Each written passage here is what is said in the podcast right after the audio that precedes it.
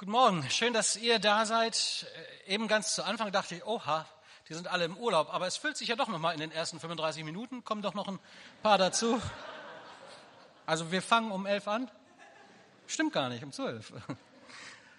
Ich freue mich, dass ich hier sein darf. Das war heute Morgen gar nicht so selbstverständlich. Ein aufmerksamer Nachbar hat uns angerufen und gesagt, dass bei unserem Auto das Licht noch brennt. Es brannte dann nicht mehr und es sprang auch nicht mehr an. Die junge Dame, ich bin Mitglied bei dem ADAC, die junge Dame in der Pannenhotline, die hat dann gesagt, ach, als ihr sagte, ich bin Pastor, ich muss um 10 auf der Kanzel stehen, sagt sie, na ja, für die Sache des lieben Gottes geben wir noch ein bisschen mehr Gas. Das fand ich gut, das hat dann auch geglückt. Ich habe dann auch gekontert, dass sie ja von den gelben Engeln sind und wir im gleichen Team spielen. Und, ähm, und dann kam ein Engel namens Herr Allers und äh, dem habe ich dann auch gleich einen Gemeindebrief mitgegeben. So ein Pastor hat ja immer einen Gemeindebrief dabei habe ihm die Internetadresse draufgeschrieben, habe gesagt, Herr Allers, wenn Sie die Predigt am Montag im Internet hören, dann können Sie äh, diese Geschichte auch hören. Ich werde die erzählen. Also, falls Sie hören, Herr Allers, lieben Gruß nochmal. Schön, dass Sie da waren und ich äh, wünsche Ihnen einen schönen Tag und danke für die Starthilfe in den Sonntag. Äh, herzlich willkommen in der Paulusgemeinde. Das könntet ihr mal applaudieren, dann würde er auch wissen, dass, ähm, ja, dass er kommen darf. Wenn wir mit ihm dann ein großes Halleluja vor dem Thron Gottes singen, dann hat sich das schon gelohnt, eine Minute drauf zu verwenden. Ja, wir sind äh, mitten in einer Predigtreihe und äh, man hat mal in der Schule, in der Homiletikschule gelernt, dass man äh, mit dem Witz beginnen kann. Ich bin aber kein guter Witzeerzähler. Ich, das weiß meine Frau, ich kriege das nie so richtig hin. Aber einen guten habe ich mal, ich mache das ja auch nicht oft. Also auf der Rückfahrt vom sonntäglichen Gottesdienst regt sich der Vater im Auto über vieles auf. Die Luft war schlecht, die Musik zu laut, die Predigt zu lang und unverständlich, die Orgel dem Gemeindegesang immer ein bisschen voraus oder hinterher. Der anschließende Kirchkaffee hat auch nicht geschmeckt, wurde durch eindeutige Attribute niedergemacht. Auch die Mutter stimmt mit ein, meckert und spart nicht mit negativen Kommentaren zum Gottesdienst, zum Aussehen von Schwester X und dem Verhalten von Bruder Y. Dann meldet sich der kleine Junge, der Stöpke hinten von der Rückbank, den hatten die wohl ganz vergessen, und bemerkt, ach, Mama, Papa, für die 20 Cent, die ihr in den Kollektenbeutel reingeschmissen habt, war die Show doch gar nicht schlecht. Wir lachen, aber so weit weg von der Realität äh, dieses Szenarios sind wir vielleicht gar nicht. Natürlich nicht hier in der Paulusgemeinde, das passiert nicht. Wir, aber woanders. Und ähm, ich komme ja viel rum und ich kriege viel mit und unter Pastoren redet man ja auch über die Gemeinde. Logisch, das ist unser Thema. Äh, ganz oft geht es um die Gemeinde und wir stellen fest, Gottesdienste werden besucht. Schön, dass sie besucht werden, vielleicht sogar gut besucht, Gott sei Dank, aber ähm, später dann auch nach sehr hoch angesetzten Kriterien beurteilt, vielleicht sogar verurteilt, befürwortet oder abgelehnt. Und ihr Lieben, das besorgt mich, diese Meckerei. Ähm, dass man immer noch irgendwas findet, worüber man sich dann wieder aufregen kann. Und ich glaube, unseren Herrn besorgt das noch viel mehr, weil wir damit so viel kaputt machen mit dieser Rederei. Der Sonntag als der Tag des Herrn, an dem ich natürlich ganz selbstverständlich den Gottesdienst beiwohne und die Glaubensgeschwister treffe und das ist schon lange durch viele andere alternative Freizeitangebote, Gestaltungsmöglichkeiten bedroht. Da ist das Wochenendhaus, die Parzelle, da hat man ein Boot, das will man ja auch mal nutzen. Da will man einfach mal ausschlafen, weil man lang gefeiert hat. Da sind die Sportgeschichten oder die Sportübertragung, der Frühschuppen im Verein. Also viel Konkurrenz für so einen Gottesdienst und für die Gemeinde. Man geht zur Kirche, man geht in die Gemeinde, man erlebt die Show, ja, wie ein Konzert, wie ein Musical oder Theaterbesuch oder eine andere Veranstaltung und das wird kommentiert.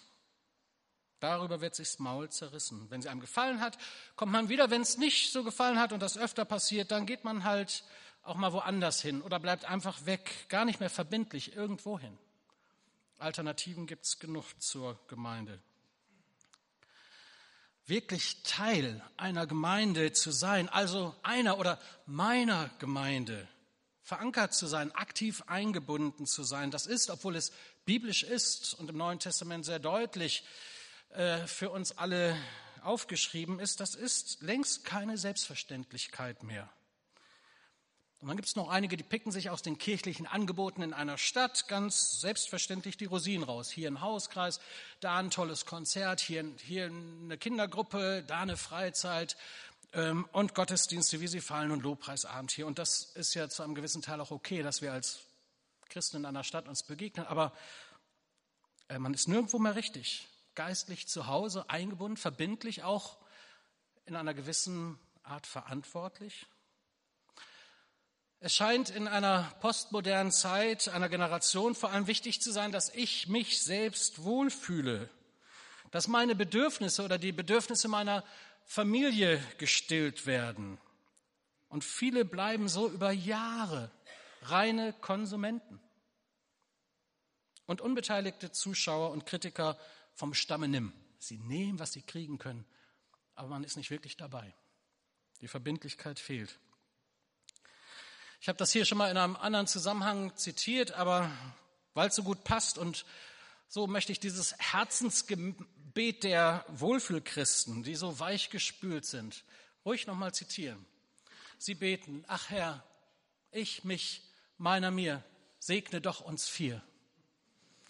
Ja, man selbst ist das Zentrum seiner Bedürfnisse, seines Lebens und entschuldigt meine Offenheit, das ist ein fromm angetünchter Egoismus und geht gar nicht, hat auch gar nichts mit Gemeinde zu tun, mit dem zu tun, was der Herr Jesus Christus uns gelehrt hat.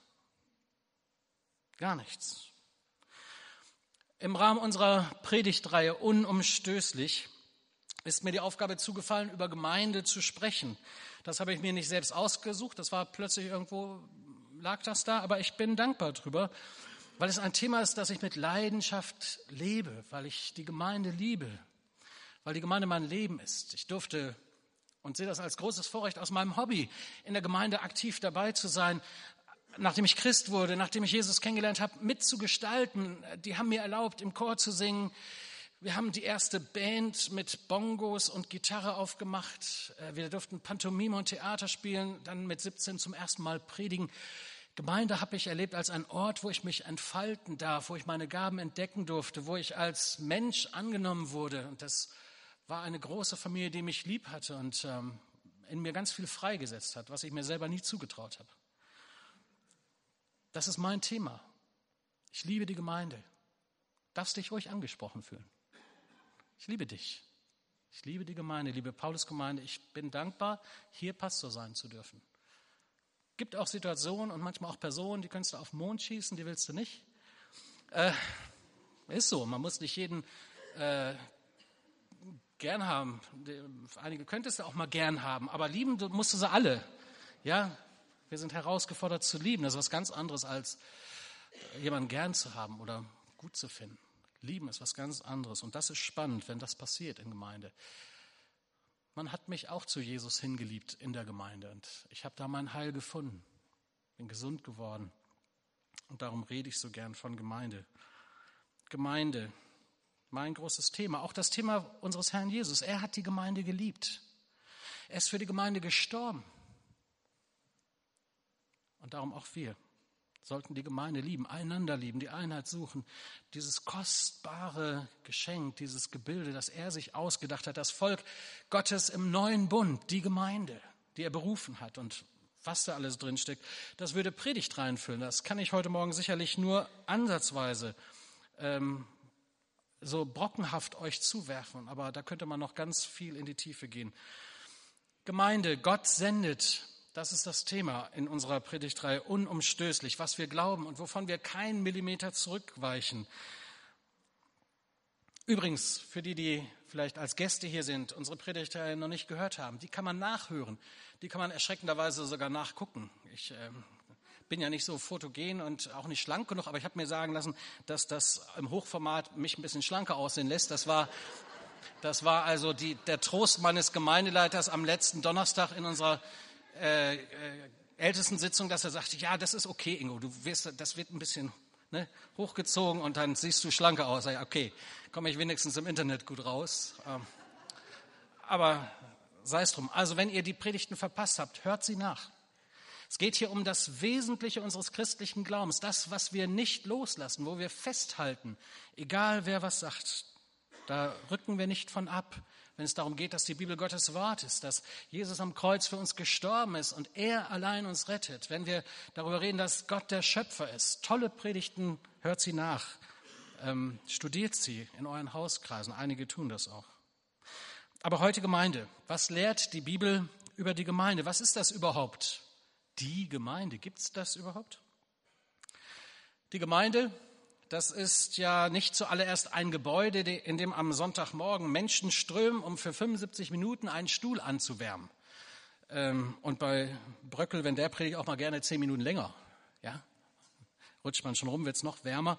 Also eine kleine Definition. Die Gemeinde, das ist eine Gruppe von an Jesus glaubenden Menschen, die Gott zusammengebracht hat, um ihm Ehre zu machen und der Welt zu erzählen, wie großartig er ist.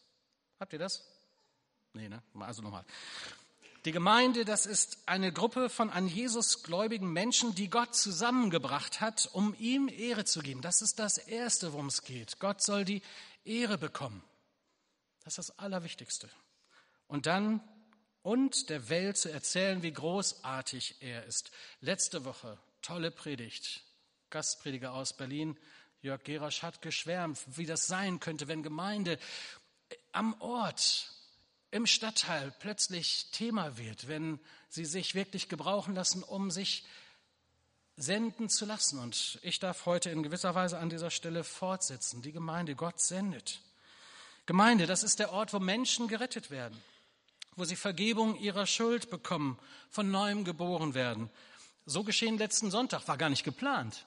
Wir haben hier noch für Leute gebetet und dann kam jemand nach vorne, den ich vor einem Jahr, guten Jahr, schon mal hier begrüßt habe, als mir damals noch fremden Mann. Und dann erfuhr ich, dass er äh, böse Tumore hat und dass er sich operieren lassen musste und vom Krankenhaus stand und vor der OP und dann für sich hat beten lassen. Und wir haben für ihn gebetet. Und jetzt kommt er ein Jahr wieder, erstaunlicherweise gesund.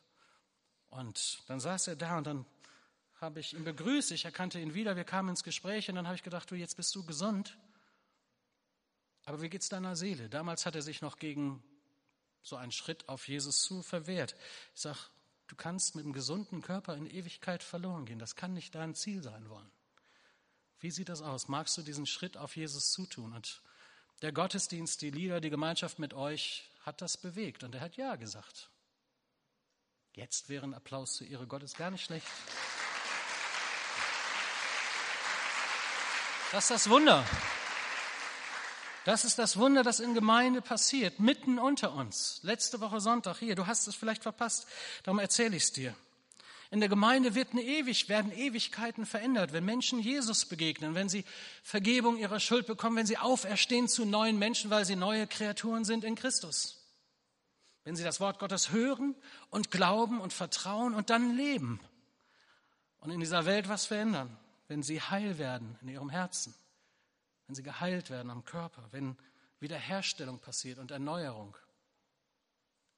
Jetzt wisst ihr, warum ich so begeistert bin. Gibt es ein spannenderes Thema als das, was Gott uns vorlegt und ermöglicht in der Gemeinde?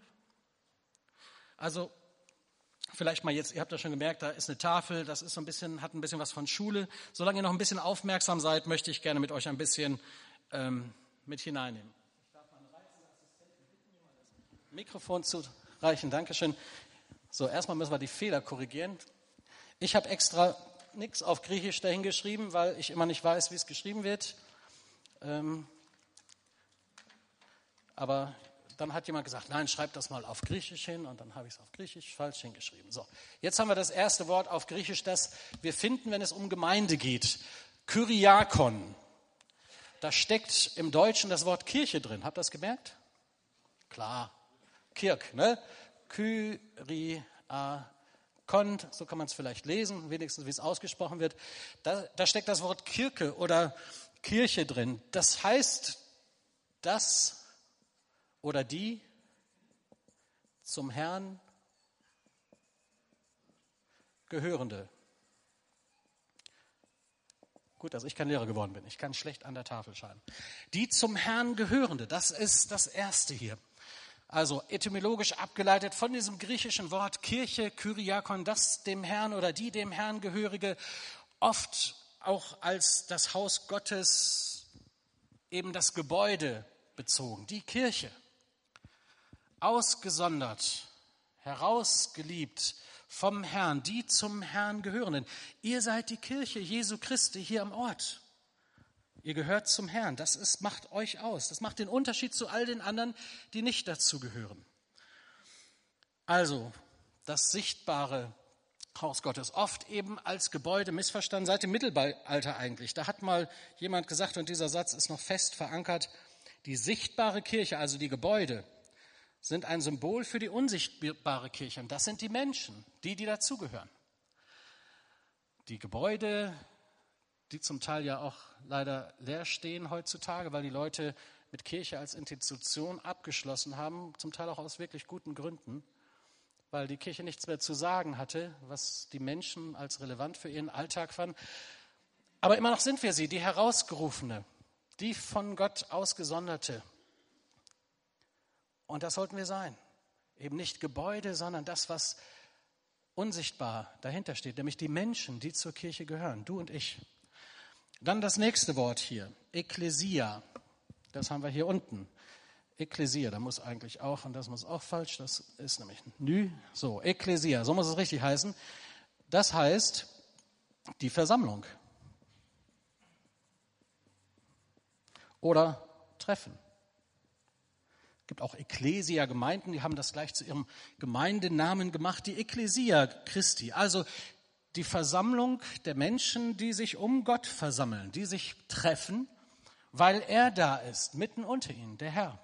Sie treffen sich in seinem Namen, im Namen des Vaters und des Sohnes und des Heiligen Geistes. Und so beginnt auch so mancher Gottesdienst, gerade so im hochtraditionellen Gottesdienstwesen, beginnen sie und dann ist Gottesdienst, dann ist Kirche Kirche, wenn sie im Namen des Vaters und des Sohnes und des Heiligen Geistes versammelt sind. Die Ecclesia Christi, die Gemeinschaft der Christen oder die Ecclesia der Gläubigen, die Versammlung der Gläubigen. Und jetzt noch ein letztes, die Koinonia. Das haben schon viele gehört. Ne? Da fehlt auch ein I und das ist ein falsches O.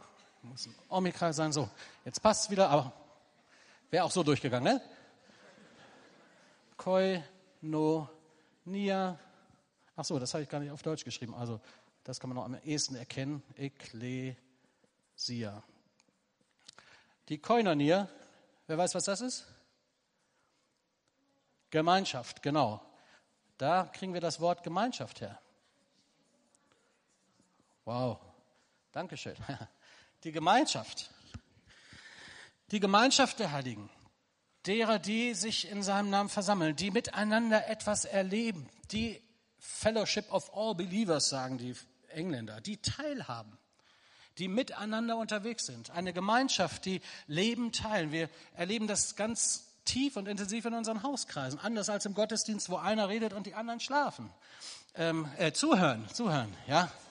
So eine Lokomotive und 100 Schlafwagen. Nein, ihr hört ja zu. Ich bin ja dankbar. Das sehe ich euch an. Also Gemeinde ist mehr als nur einer redet, alle anderen sitzen und warten bis zu Ende ist. Nein, es hat was mit der Gemeinschaft der Gläubigen zu tun. Wir leben unser Leben gemeinsam. Hauskreise. Äh, deswegen sagen wir in der Paulusgemeinde, wir sind nicht eine Gemeinde, die Hauskreise anbietet, sondern aus Hauskreisen besteht. Letztendlich das, was, wovon wir überzeugt sind, was die wichtigsten Werte unserer Gemeinde sind. Äh, wir haben so im Café auch im Fenster eingraviert, nicht? Habt ihr das schon mal entdeckt? Wenn ihr im Café sitzt, da sind die Fenster bemalt, das sollte so sein. Da stehen unsere fünf Werte drin die Anbetung Gottes, die Gemeinschaft, die wir miteinander haben, die Evangelisation und die Mission, die uns wichtig ist, kommen wir gleich noch drauf, der Dienst, dass jeder seinen Bereich findet, wo er dienen kann und die Nachfolge, N, Nachfolgen, Jüngerschaft, das ist uns wichtig. Darüber haben wir viel geredet und das wollen wir immer wieder in Erinnerung rufen. Das ist Paulus Gemeinde. Das steckt da drin und nicht zuletzt auch das Gebet, die Gebetsgemeinschaft, die wir miteinander pflegen ob am Dienstagmorgen im Frühgebet, ob in den Hauskreisen hin und her, ob vor den Gottesdiensten oder am Mittwoch einmal im Monat, wenn die lieben hier Männer und Frauen übrigens frühstücken und dann beten, super. So viele Zeiten, wo wir zusammenkommen als Gemeinschaft in Jesus und und erleben, dass er unter uns ist und dass er lebt. Das ist was Spannendes. Wir haben Anteil aneinander und nicht auch zuletzt die Gemeinschaft im Abendmahl mit dem Herrn in besonderer Weise und miteinander. Das will Gemeinde sein. Da steckt ganz viel tiefe Weisheit drin über das, was Gemeinde sein will. Okay, jetzt, ähm, jetzt habe ich noch eine Rückseite vorbereitet. Und das war verkehrt, da hat der Ingo falsch gedacht. Wenn man es umdreht, steht es auf dem Kopf. Also drehen wir schnell die Tafel. So, besser, ne? Damit ihr aufpasst, habe ich es noch nicht ausgeschrieben. Also, es gibt Bilder. Die Bibel ist voller Bilder, was Gemeinde ist. Und mit jedem Bild will sie natürlich etwas vermitteln. Also, das erste steht für Familie. Wir haben alle den gleichen Vater. Ein Vater im Himmel. Unser Vater im Himmel. Wir beten zu dem einen Vater. Wir sind alle aus einem Schlag geboren. Neu geboren. Der Vater im Himmel. Ja, beim nächsten Mal mache ich das besser. Ich habe keinen dritten Gottesdienst, Arne, ja. Ich weiß, dass ich das besser. okay, also Familie. Wir sind eine Familie. Brüder und Schwestern. Kann man sich nicht aussuchen, ne? Müssen wir mitleben. Hat Gott so gemacht. Beschwer dich bei ihm. Nein, freu dich. Bruder und Schwester. Nicht jeder ist mir sympathisch, aber jeder ist geliebt, weil Gott mich liebt. Wir sind eine große Familie. Wir gehören zusammen. Wir sind die Familie des himmlischen Vaters. Wir sind zusammen unterwegs. Wir erleben gute Zeiten und schwierige Zeiten. Wir halten zusammen. Das hoffe ich. Das ist für mich Gemeinde. Das will dieses Buch uns sagen. Das nächste ist der, ist ein altes Wort, Leib Christi. Kann man auch Körper sagen. Ne? Klingt nicht ganz so schön. Aber der Körper. Ein Bild, das, das wir im Neuen Testament finden, vor allen Dingen Paulus, spricht in diesem Bild ganz viel im Epheserbrief an so vielen Stellen, Epheser 1, Epheser 4, Epheser 5, vielleicht kennt ihr diese Bibelstellen, der Römerbrief Kapitel 12 ist voll davon. Ein Leib, viele Glieder, das ist der Gedanke. 1. Korinther 12, die Gaben, die verteilt sind, unterschiedliche Gaben, unterschiedliche Körperteile, aber alle gehören zu dem einen Leib und Jesus, Epheser 1, ist das Haupt, der Kopf. Ganz klar geregelt. Viele unterschiedliche Menschen, viele unterschiedliche Körperteile, einige sichtbar, einige unsichtbar, Gott sei Dank. Ähm, dann ganz viele Möglichkeiten, wie diese Körperteile aufgebaut sind. Ich sehe, habe gerade so ein paar Ärzte hier im Blick. Die könnten uns das erklären, wie so ein Körper funktioniert. Mama, Mama. Hoppa. Genau, die haben sich auch wieder gefunden. Schön, dass sie nicht mehr draußen sucht, sondern hier drin. Okay, also eine große Familie, das passt ja, super. Wir sind ein Körper mit vielen Funktionen, viele Körperteile, ganz unterschiedlich. Man könnte sich lustig machen über einige Körperteile, wie die aussehen. Ja, die sind so anders, aber wir sind alle an einem Leib. Und der ganze Körper funktioniert am besten, wenn alle gesund sind. Dieses Bild ist fantastisch für Gemeinde. Wir sind ein Leib, ein Körper. Und Gott hat dich geschaffen in einer großen Besonderheit. Dich gibt es nur einmal und du passt da rein. Und Du machst Paulus Gemeinde, du machst die Gemeinde Gottes perfekt, wenn du da bist und dabei bist. Also spannend, dieser, dieser Gedanke des Körpers. Und Jesus das Haupt über allem. Und die, das Ziel dieser körperlichen Gemeinschaft ist die Einheit, die Liebe, das Wachstum, dass es mehr wird im Epheser 4 heißt es, stattdessen wollen wir in einem Geist der Liebe an der Wahrheit festhalten, dass wir im Glauben wachsen und in jeder Hinsicht mehr und mehr ihm ähnlich werden, der das Haupt ist, Jesus. Ihm verdankt der ganze Leib sein Wachstum. Also, wir alle, Jesus das Haupt. Guck nicht darauf, wie der andere ist. Find heraus, wer du bist und wo du reinpasst. Und das ist auch ein gutes Bild, das wir hier dann auch noch finden, der Bau.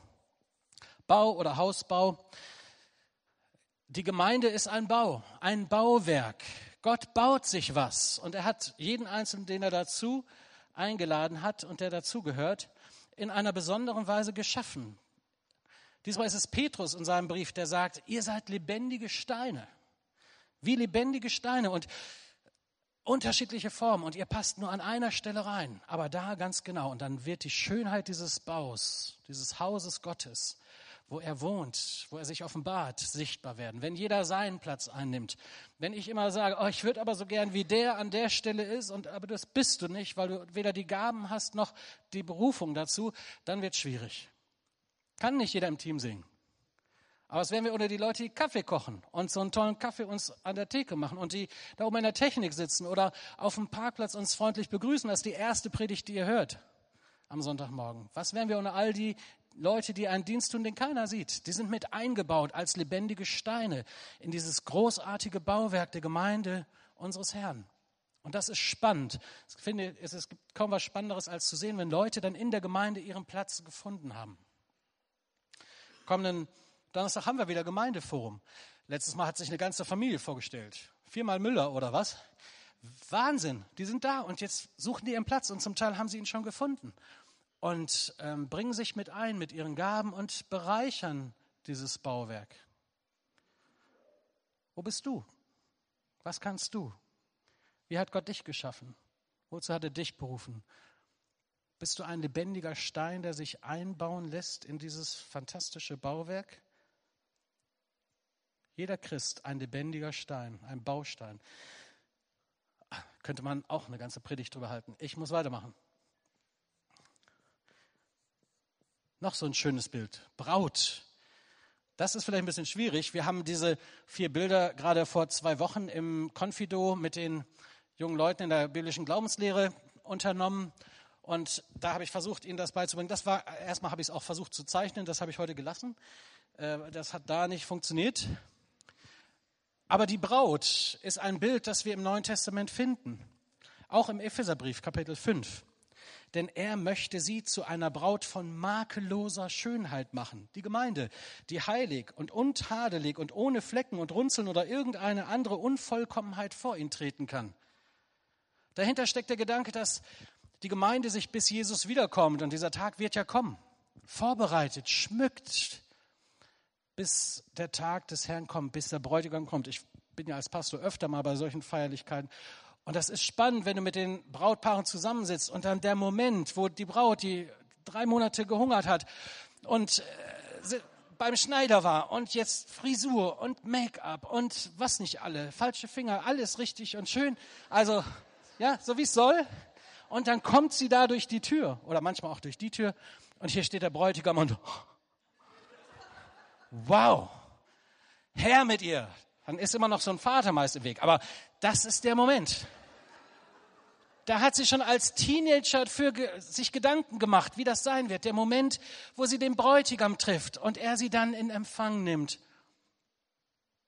und sie dann verheiratet sind. Und so wird das auch mal sein mit der Braut Christi, der Gemeinde, die sich schmückt, die sich vorbereitet, die alles dran gibt, um schön zu sein. Und wenn Jesus wiederkommt, zu seiner Zeit, dann möchte ich, dass wir als Paulus-Gemeinde schön sind. Ihr auch? Okay, drei, vier wissen, wollen das schon. Ich mache noch ein bisschen weiter. Ich habe ja noch zehn Minuten. Mal sehen, ob ich dann noch ein paar mehr begeister. Wollt ihr das? Ich möchte, dass die Paulus-Gemeinde von unserem Herrn empfangen wird und er sagt, wow, guckt ihr euch die an. Wir haben einen Auftrag, wir haben eine Berufung. Und wir alle können dazu beitragen. Das ist was ganz Spannendes die Gemeinde, die Braut Christi, die sich vorbereitet und schmückt, bis er kommt. Noch ein paar Gedanken. Was ist die Gemeinde? Bevor ich zu dem eigentlichen Thema komme, da hinter, mir steht es ja schon, die Gemeinde, das bist du. Vielleicht hast du es ja auch schon gemerkt. Ich rede hier von dir, weil Gott dich berufen hat Teil der Gemeinde zu sein. Nun, die Gemeinde Jesu Christi ist größer als die Paulusgemeinde. Das will ich auch ganz klar sagen. Wir sind keine perfekte Gemeinde. Da kann ich euch viele Geschichten erzählen, die das belegen können. Und hier vorne steht einer, der in seiner ganzen Imperfektion mit dabei ist, aber eine Sehnsucht hat, dass wir als Paulusgemeinde da ankommen, wo Gott uns haben möchte. Aber die Gemeinde Jesu Christi ist größer. Man spricht von der universellen Gemeinde. Wir müssen ja noch schnell ein paar Worte hier füllen. Universell oder universale Gemeinde. Das ist die Gemeinde, die seitdem Pfingsten war, das ist ja die Geburtsstunde von, von der Gemeinde, seit Pfingsten alle Gläubigen, die jemals gelebt haben und Jesus nachgefolgt sind, zu allen Zeiten. Und das wird ja so sein, wenn Jesus wiederkommt, dass die Gräber aufgehen werden und die Toten auferstehen werden und zuerst erst sie, die in Christus gestorben sind, Und dann werden wir sie treffen und dann werden wir mit Jesus vereint werden.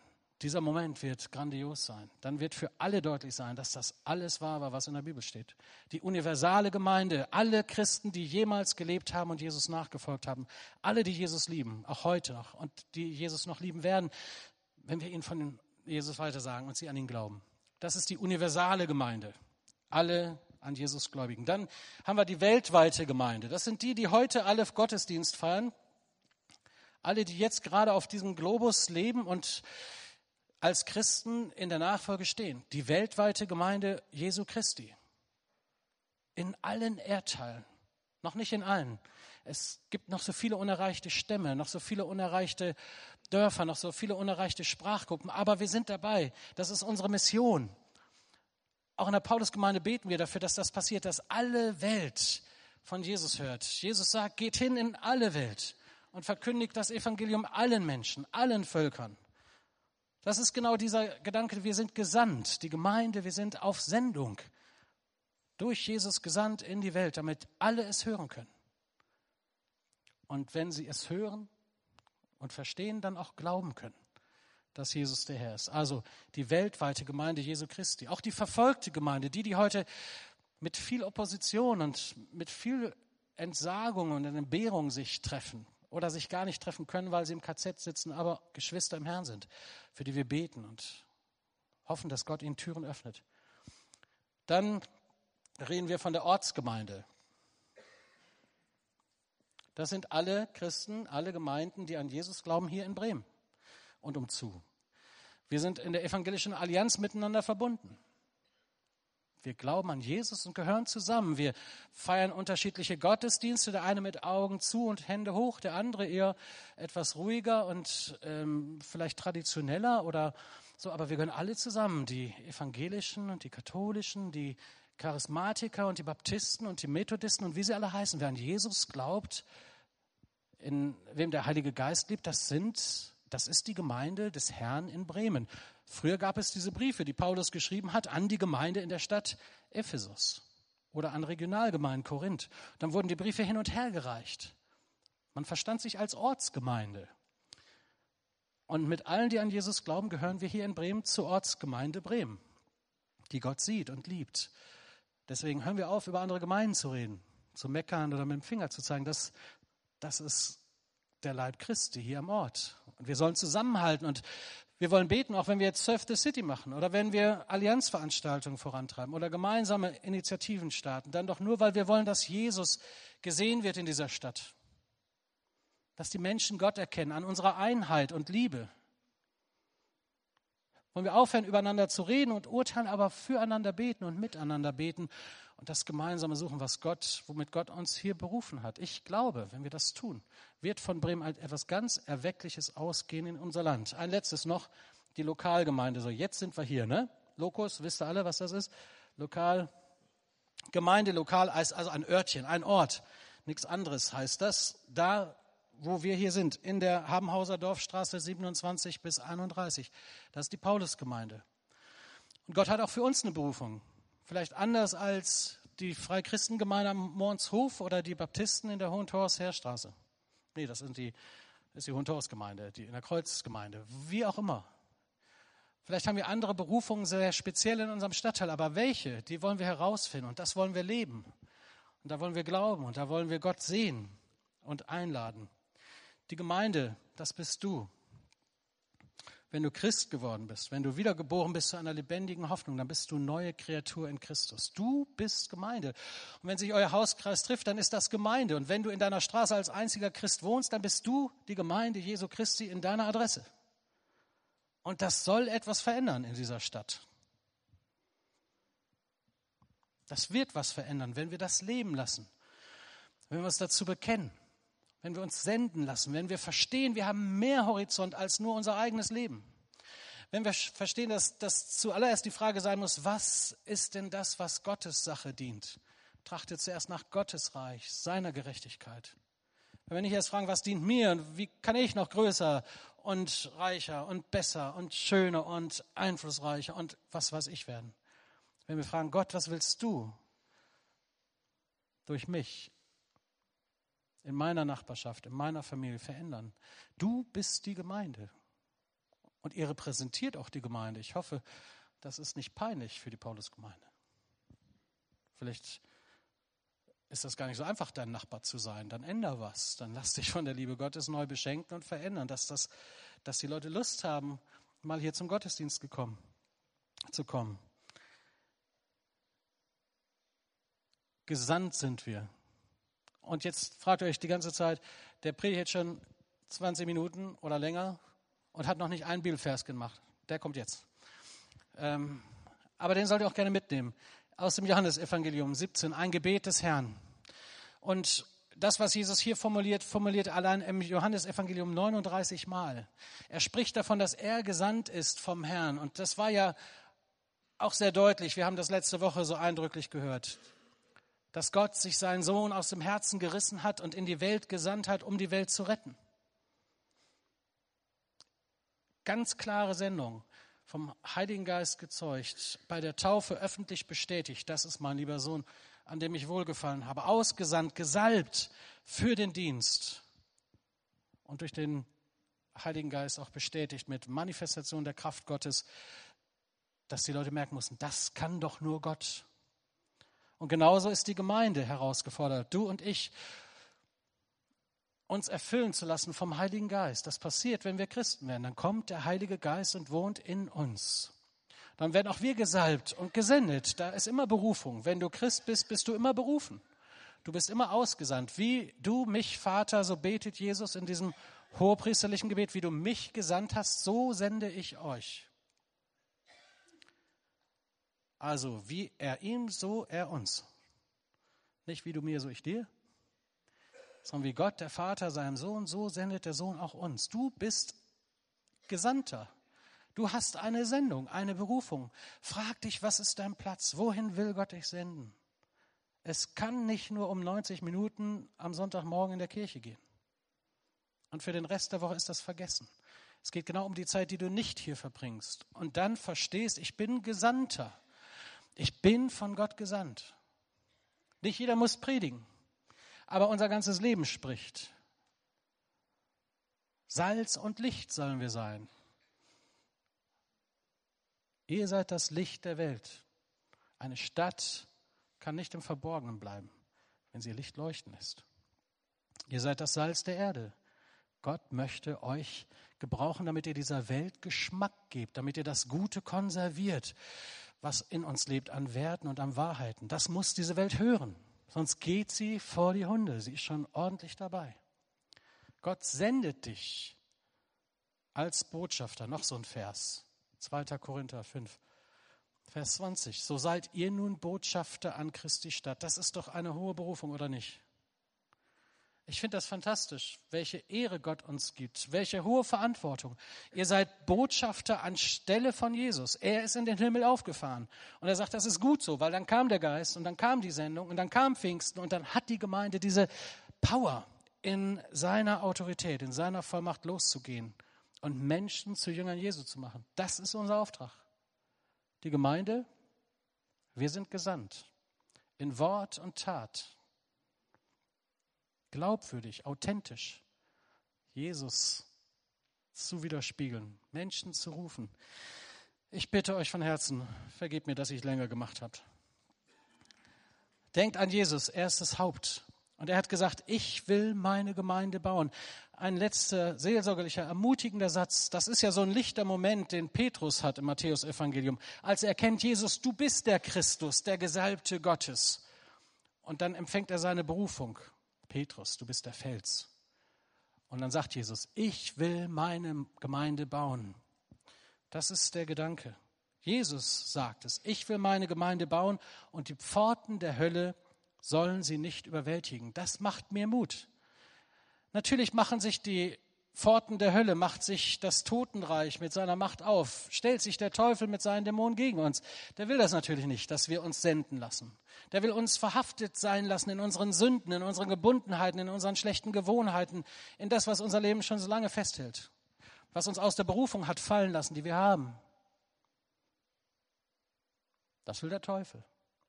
Aber Jesus sagt, ich will meine Gemeinde bauen und die Pforten der Hölle werden sie nicht überwältigen können.